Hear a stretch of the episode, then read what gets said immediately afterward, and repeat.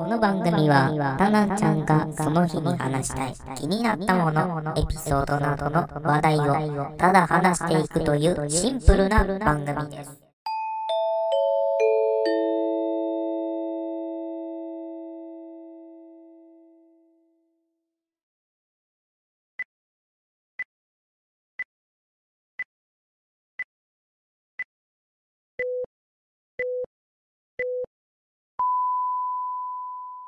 はい、えーっと、先ほどね、いろいろ撮っていたんですけども、えー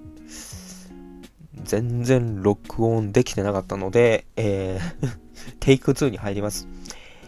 えー、気まぐれタイムズ第6、6じゃない、46回目。はい、もうカットやめときますね。はい、えーっとですね、今回の話はですね、ワンピース全般ですかね、その話になりまして、まあ後半からその他の話になるかなって思います。はい。なので結構長めにね、ワンピースの話になるので、もし、ワンピース苦手だなとか、ワンピースがあまり興味ないなっていう人は、まあ飛ばしていただければいいかなと思います。どこら辺かは、まあ自分でもよくわかってません。はい。ではね、えー話していきたいと思います。えっとですね、今回はですね、今回、今回はね、えーまあ、先に話していくと、まあ、淡々と話、淡々と話せるかな。まあ、今回は、えっ、と、ワンピースの1066話の、えー、とあるところの回収ですよ。今ですね、もう最終章の、えークライマックスに入ってまして、ワンピース自体がもう25年続いてますね。連載してから25年ですよ。はい。なので25年続いて、えーもうようやく回収していってる状態でございまして、現在、ワンピースではですね、えー和の国を出て、えーエッグヘッド編といったところの島に行ってまして、ここはですね、ドクター・ベガパンクが、えーいると。言われている島でして、で、そこに行くと、どうやらベガパンクは、えー自分一人じゃどうにもならないということで、6体のクローンを作ったということで、クローンって言ったら自分と似た人物ですからね。なんですけども、どうやら、えー考え方、そういう思考的な部分が、えー一つ一つ似ている点があるのがベガパンクだったということで、えーなので、まあ、その、クローンといっても、見た目は全部全然違うんですね。で、そのベガパンクを本体が、まあ、後々わかるんですけども、えー生きてます。ベガパンク。はい。これは生きてます。はい。まず生存性はあります。はい。で、ただ、えーベガパンクね、まあ、この話、まあ、話していくと、まあ、あの、多分能力者だと思うんですよね。世界一の頭の、すっごい頭を持ってる、あの、能力者って言ってて、能力者っていうことは頭を持ってる、もう天才、ね、的な、まあ、学者なんですね。はい。で、ベガパンク自体をどう想像したらいいのかって言ったら、あのー実際にいたと言われている、えーレオナルド・ダ・ヴィンチですね。あの人はですね、画家でもありながら、あのー学者でもあった、天文学でもあったと言われている、いろんな学者でもある、いろんなことができる人だったんですね。でななので、そういう人だと思って、えーイメージしてください。で、そのベガパンクっていうのはもう未来のその先その先を見ていて他の人じゃもう考えられないほどの、えー IQ を持っているという信じられない、えー頭脳を持った、えードクター・ベガパンクなんですねドク。ドクターって言ってますけど、まあ、医者ではある。医者ではあるんですけど、どっちかというと研究家、まあ、学者なんですね。まあ、はっきり言ったら学者なんですけども、えーその人が若い頃、えードクある島に訪れていたんですよ。それが、小原の島なんですね。はい。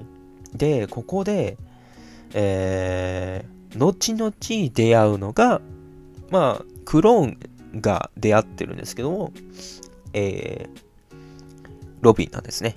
ロビンの小原の複製回収が、えーこの1066話で回収されたんですね。はい。で、その回収で、まあ先に結論だけ言っときます。サウロ生存説確定しました。はい。生存してます。はい。で、その、生存している理由をね、今から話しますが、えー、若い頃に、その、ドラゴンは、小原の焼けた島に行ってたんですね。まあ、なんか、調査として。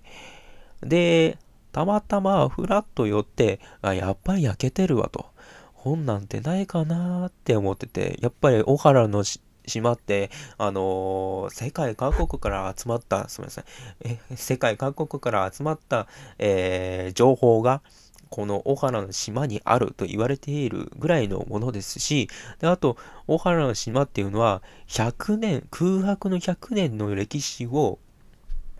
えー、紐解こうとしていた考古学者の集まりでもあった有名な島でもあったんですね。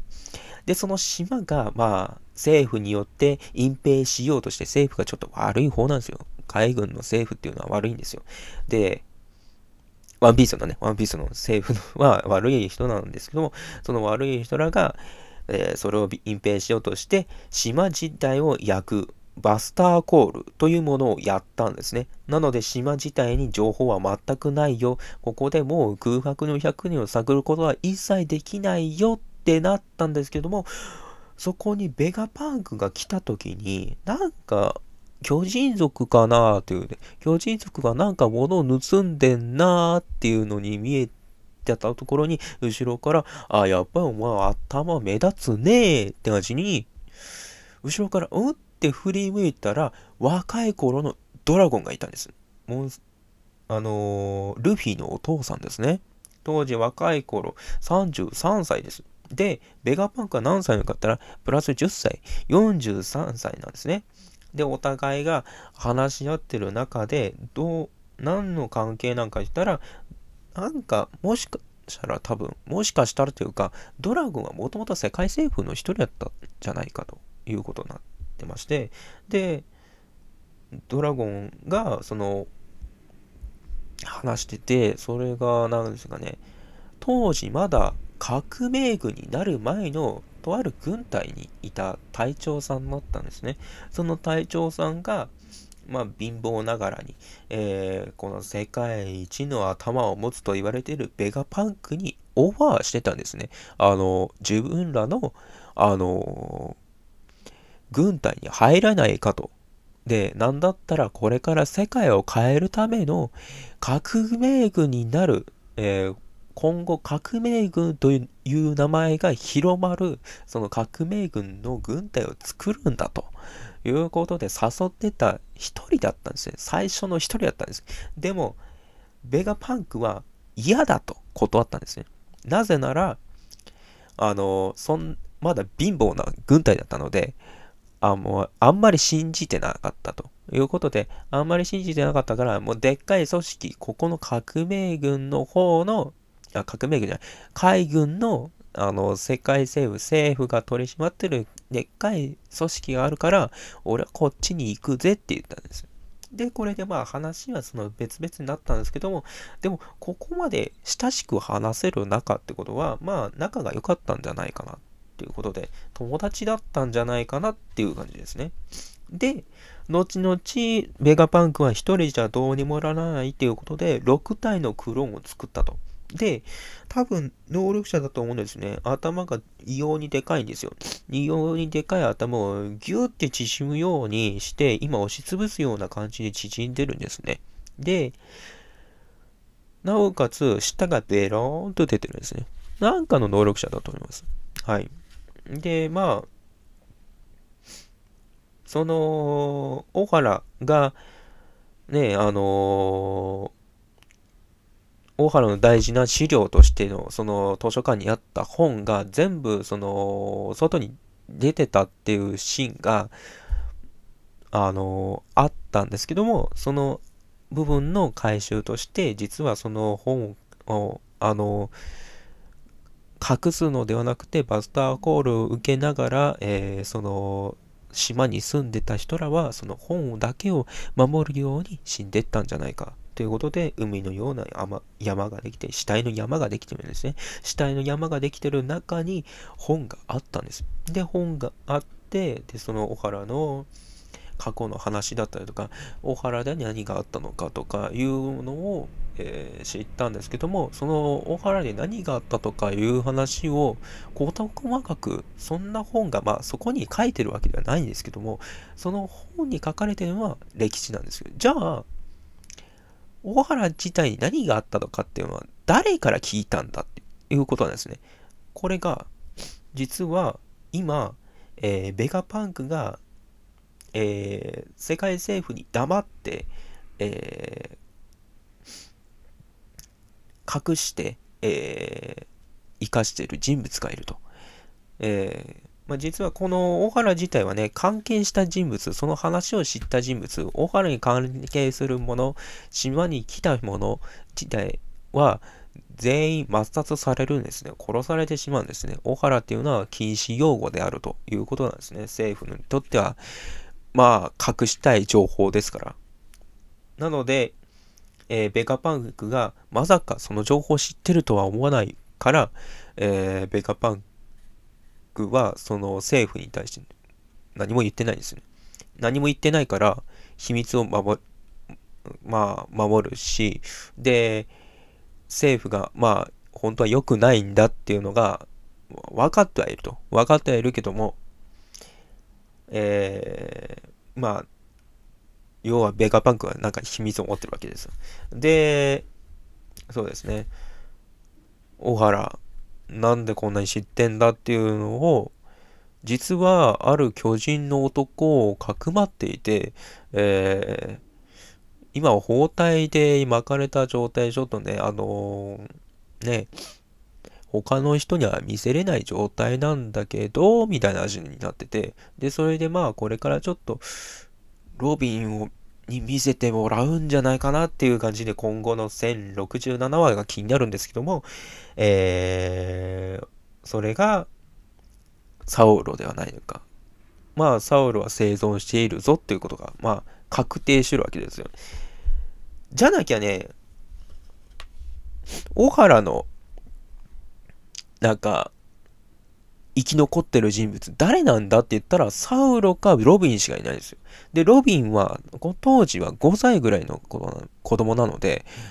当時何があったかっていうのは知らないんですよ。で、大原の生き残りとは言われていますが、正確には知らない。じゃあ、ちょっと通知になってる。じゃあ、誰に聞きゃいいんだっていうことで、聞けるのがこのサウロしかいないんですよ。ただ一人なんですよ。で、サウロは、そもそも話しますよ。サウロ、サウロは元海軍です。元海軍の中将。ちょっといい方のね、中将だったんですよ。で、中将だったんですけども、えー、ある日突然辞めて、えー、無職になって、まあ、放浪していく中、たまたま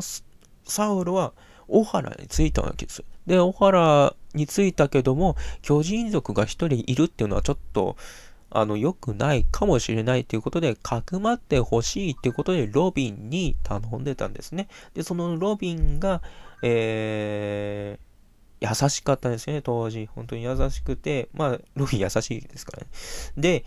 えー、純粋に、うん、分かったっていう感じだったんですけど、バスターコールを受け、えー、そのサウルはロビンを助け、で、たんですけども、えー、まあ、残念なことに、えー、サウルは青生地、たまたま来ていた青生地、なんでお前ここに来てんだっていうことで、えー、タイムカプセルっていうえー、能力で凍らせたんですね。このタイムカプセル、うん？って思ったのが、振り返ってみたら、タイムカプセル、タイムカプセルっていうのは、時間が経って、時を、時が経ってから、えー、そのタイムカプセルっていうのが、まあ、明かされる。まあ、要はその、証人が、証人がいますから、明かす人がいますから、じゃあこれを今は明かさないでくれということで、えー、タイムカプセルっていう能力を使って凍らせて、で、バスターコールを受けますよね。バスターコールを受けるってことは、その爆、爆弾は、えー、物に当たると爆発しますよね。爆発すると、それは火が出ますよね。ということは、えー、氷っていうのは相、相性悪いものって何かって言ったら火なんですね。火があると何がなる、どうなるかって言ったら、凍ってるものが溶けます。ってことは、時間が経てば溶ける。で、時間が経てばその商人は生きてるわけですよ。はい。ってことは、そのバスターコールを受けたサウルはタイムカプセルによって凍らされてるけども死んではいなかったってことなんですね。で、これで、ベカパンクが、えー、サウルを助けるわけですよ。お、興味深いやつがいるぞっていうことで、助けて、で、これで、今は包帯状で巻かれてるんだけども、まあ、今はそっとした方がいいんかな、みたいな感じの、ふんわりした感じの話をしていたですね。クローンがそれを話してたんですよ。で、ってことは、要は、サウルは生きているってことなんですね。これはすごい話だなと思って。で、まあ、あの こっから、えー、すごい話をしてくれたなと思って、うん。これは驚いたなうん。で、まあ、今回、そうですね。えー、11月14日月曜日の、えー、午前10時、えー、20分から、まあ、昼の、まあ、12時ぐらいかですかね。まあ、2時間の、えー、映画を見に行きました。それがですね、ワンピースの、えー、フィルムレッド、また見に行きました。えー、3回目です。今回はですね、映画を見に行ったのではなくて、映画で副音声として、えー、ワンピースでは、まあ、掲載誌にいつも載ってるのが SBS っていう読者へのアンケートに答えるっていうものがありまして、それに対して、えー、小田栄一郎さんが、えー、今回は、えー、映画監督の今回関わった、え谷口五郎さんと2人に、え仲間がいるよチューブの所長の前田さんが、え次々にいろんなね、質問をぶち込んでいくということで、えー、その話だったんですけども、今回はね、まあ、ちょっとね、えー、いろいろ ネタバレになるかと思うんですけども、えー、ざっくり言いましょう。えー、10分の1しか明かされませんでした。はい。10分の1です。えー、映画が2時間あって、その中の10分の1しか明かされませんでした。だから、映画の後半ぐらいに徐々に話してくれたかなってぐらいで。うん。というよりもね、あのー、2、3分私はね、あの、上映冒頭時間で間違えて、えー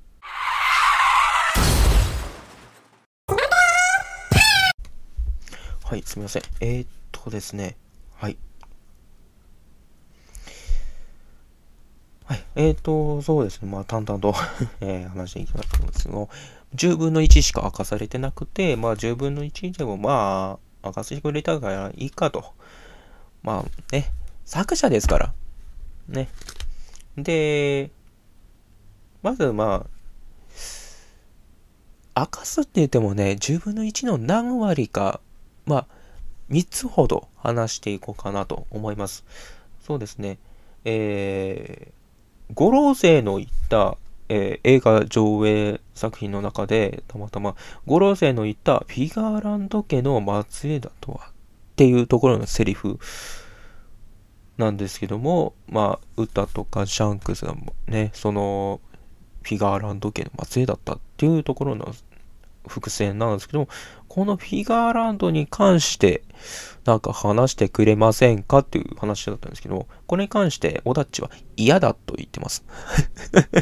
はっきり言いましたね。え、嫌なんだ で、なんでかって言いますと、まあもちろん読者のこともありますし、今テレビで見てる方もいますし、今テレビで見てる方は、えー、和の国の、えー、今、最終決戦の最中だということなので、で、あと、ね、あのー、読者の方は、えー、エッグヘッド編のね、えー、先ほど話した1066話の話の最中なので、その辺はね、まあ、ピガーランドの件はね、うん、今度話すよという感じで、今度書くからと。だから待てと。うん、本読んで待てという感じだったので、あ、はいってなりました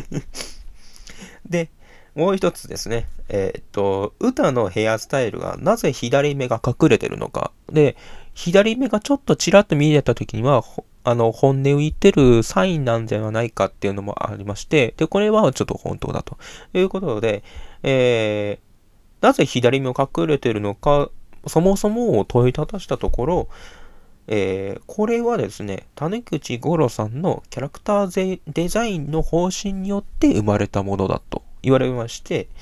えー、どういうことかって言いますと、表紙ってのはどうしても左側から書くことがあると。左側に人物を置いたりとか、そういうことがあって、そこで歌には左目を隠していた方が、えー、書いてる時に、まあ、要は激減したみたいな字にね、あのー、まあ、ルフィ、まあ、3時とかね、書く書いてると、書きやすいと。で、角度的にも書きやすいということなので、左目を隠していた方がいいんじゃないかっていうキャラクターデザインとしての意味だったらしいです。はい。で、3つ目。これ最後ですね。えー、ルフィの夢の果てについて40億巻とかに書いてありましたが、歌はそれを知っていて新時代を作ろうとしていたのかに関してですが、まあ、これはですね、えー、実はミスがありまして、オダッチのミスなんですね。これはですね、あの40億巻を今作の映画になる予定として書いたのではなく、まあ予想できてなくって、どうなるのか結末がどうなるかっていうのは予想できてなくて、それで、えー、俺はこの夢の果てをどうのこうのと話してしまったんだということなので、なので、これは違うんだと。40億間のことを忘れてくれということなので、えー、なので、えー、この夢の果てができたのは、じゃあどこからできたのかって言ったら、えー、ウタがまあ離れて、まあシャンクスと仲良くなった、まあシャンクスと会話するヒントが増えた時、えー、冒頭のシャンクスとのやりとりですね。その辺からだと。で、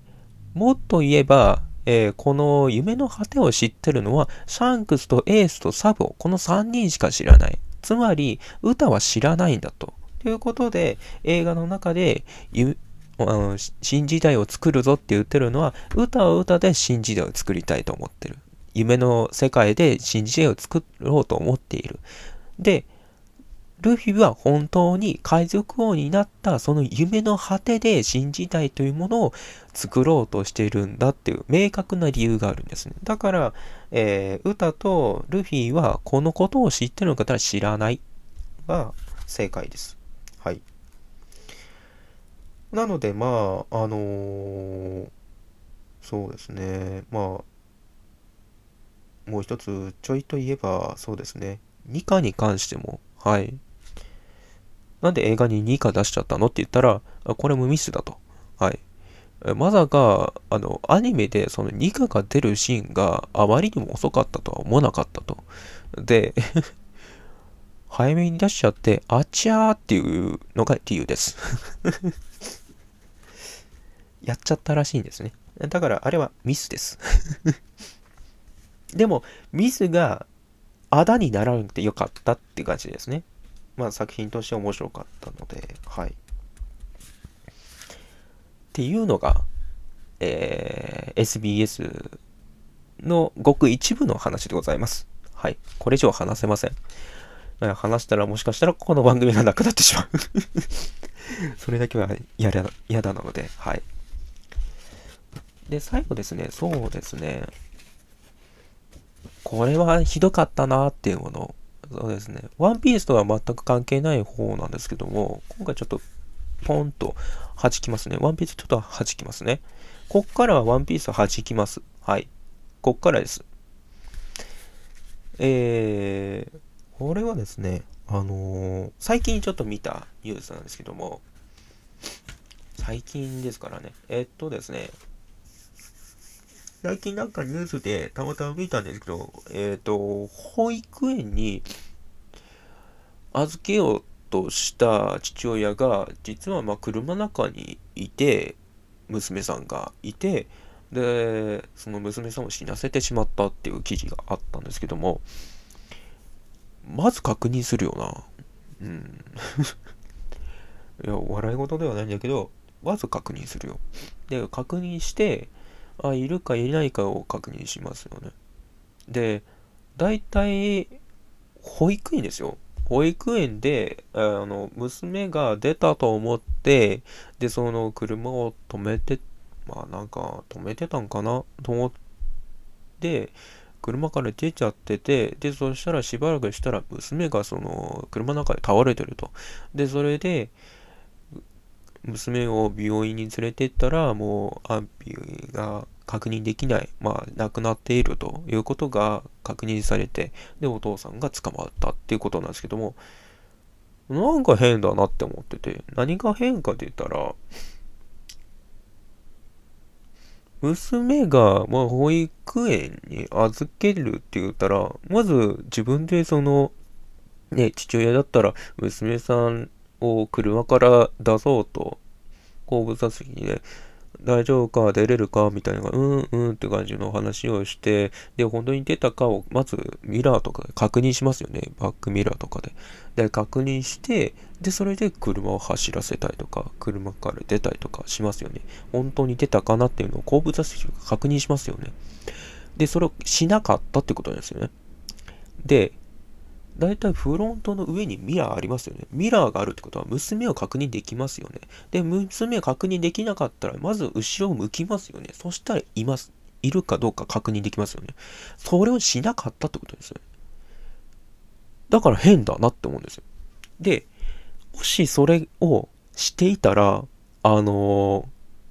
ー、もしこれが意図的に娘さんを殺すためだったとしたら、だとしたら、もう計画的な犯行だったのか、にしては違うと思うので、まあ実際真相はわからないんですけども、なんかひどいなっていう話ですね。で、もう一つ、そうですね。まあ今回は最後にその他の話なんですけども、えー、その他ですね。えー、最近ね、やっぱり小説家になろう系の話、小説家になろうっていう小説のやつとか、まあ漫画になったりとかするんですよ。この話が結構面白くて、その中で4番目に、4番目か5番目にランキングでヒットしてた作品が、勇者パーティーを追放されたビーストテーマ当店、えー、最強種猫耳少女に出会うっていうまあ、要は、最終的にはちょっと、なんか、主人公が少女に、ね、戯れる感じの、感じの作品にはなってしまうんですけども、まあ、その話自体が、まあ、ハーレミ化になってしまうんですけども、あのー、内容的に非常に面白くて、うん、何が面白いか言ったら、まあ、ナロ系なので、どうにかこうにかうまくいくぞっていうみたいな話なんですね。なので、そのどうにかこうにかなる、うん、主人公がね、ハッピーエンドになるぜっていう話になっていくんですけども、そのハッピーエンドになるぜの中で、その、いろんなね、獣人たちがいるんですけども、中にはドラゴンの、あの、獣人、ドラゴンが、まあ、人間の姿になるっていうシーンと、えー、猫耳族という猫耳の、えー、少女が、まあ、ボードに出てくるのと、まあ、後に、まあ、精霊族というものが出てきたりか、まあ、神族という神のね、あの種族がいるというものが出てきたりとかするんですけども、そのポントントンと話していく中で、まあ、小説も、まあ、今、まあ、小説も漫画もまだ7巻ぐらいかな？まあ、7冊、まだまだ続いていくんじゃないかっていう感じで、まあ、2期ももちろん制作されてるだろうぐらいなんですけども、うん。非常に面白い作品ですね。まあ、ついあの、あのー、大胆に1巻と3巻を前買ってて、で、今回2巻と4巻を買いました。買い方が変なんですけども、買いました。はい。面白いですね。はい。えー、個人的にはこれが一番おすすめな作品ですね。まあ、漫画ではね、ちょっとね、なんかいろんなところをへし折った感じで、まあ、漫画風にしちゃってる点もあって、あ、いや、これおかしい変感じやなっていうところもありつつ、でも正しく進んでるのは小説なので、えー、ちゃんと読みたい人は小説を買ってください。えー、私はちょっとイメージしにくいので、なので漫画を買ってるんですけども、はい。な感じですね。まあ、今回はこのぐらいにしましょうか。まあね、えっと、今後ね、まあ、ワンピースとかがどういう方向になるのかっていうのがすごく楽しみでございます。はい。えー、っとですね、まあ、今回は漫画が9割ぐらいですかね。で、事件に関してはまあね、ちょっぴり、ふらっと話すぐらいですね。はい。えー、っとですね、まあ、エンディングは宇宙機構ですね。えー、作曲はフレーマンさんでございます。はい。えー、で、歌が、えー、鈴木何がしという方でございます。はい。で、それでは終わりたいと思うんですけども、あ、そうですね。今回ですね。それともう一つ話したいんですけども、申し 申し訳ないですね。えー、現在 YouTube で、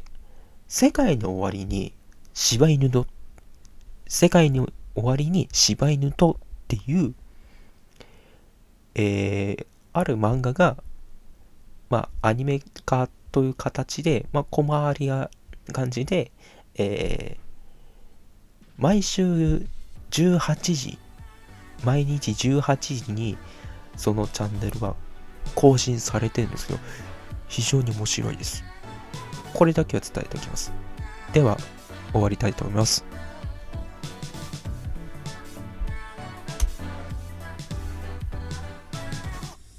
右手に見えますのはことざアルファセイエベが左手に見えるのはシリウス星の指輪車掌は冗談交じりの挨拶と笑い声乗せかけ出したミルキーウェイ予定の時刻通りメトロポリス汽車から見下ろす煙を出して。愛想薄まく良くするために身を粉にして働く。忙しすぎて見えなくなってく。pas.